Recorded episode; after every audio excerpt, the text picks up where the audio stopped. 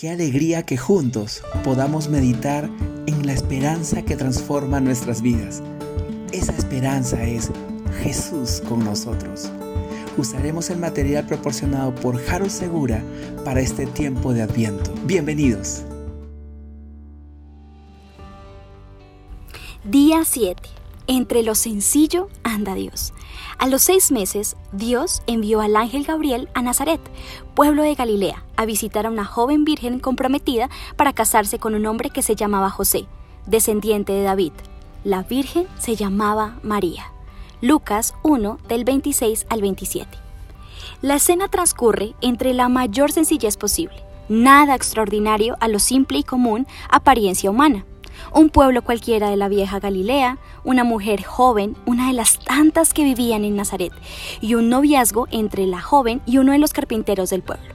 Con este telón de fondo ocurre lo extraordinario, lo que está más allá de lo cotidiano. Un ángel anuncia el nacimiento del Hijo del Altísimo. Por cierto, Todas las escenas de la Navidad son protagonizadas por gente común, ocurren en lugares periféricos sin destacada resonancia cultural o política.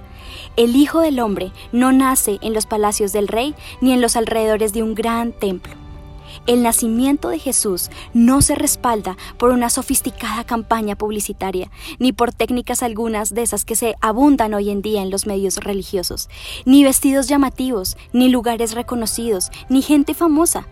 Así decidió Dios hacerse un ser humano y así desarrolló su plan de redención.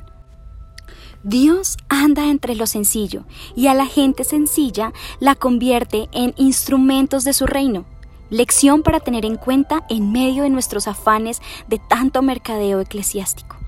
Para seguir pensando, el niño de Belén, el joven desconocido de Nazaret, el predicador rechazado, el hombre desnudo en la cruz, él pide mi atención completa. La tarea de nuestra salvación se lleva a cabo en medio de un mundo que continúa gritando y abrumándonos con sus demandas y promesas, pero la promesa se esconde en la rama que saldrá del tronco, una rama a la que nadie le presta atención. Oración.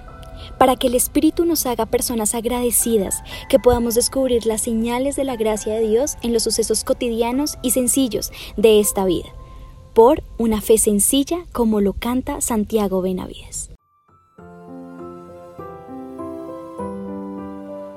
Gracias por escucharnos. Recuerda que en la Confra Salitre somos familia.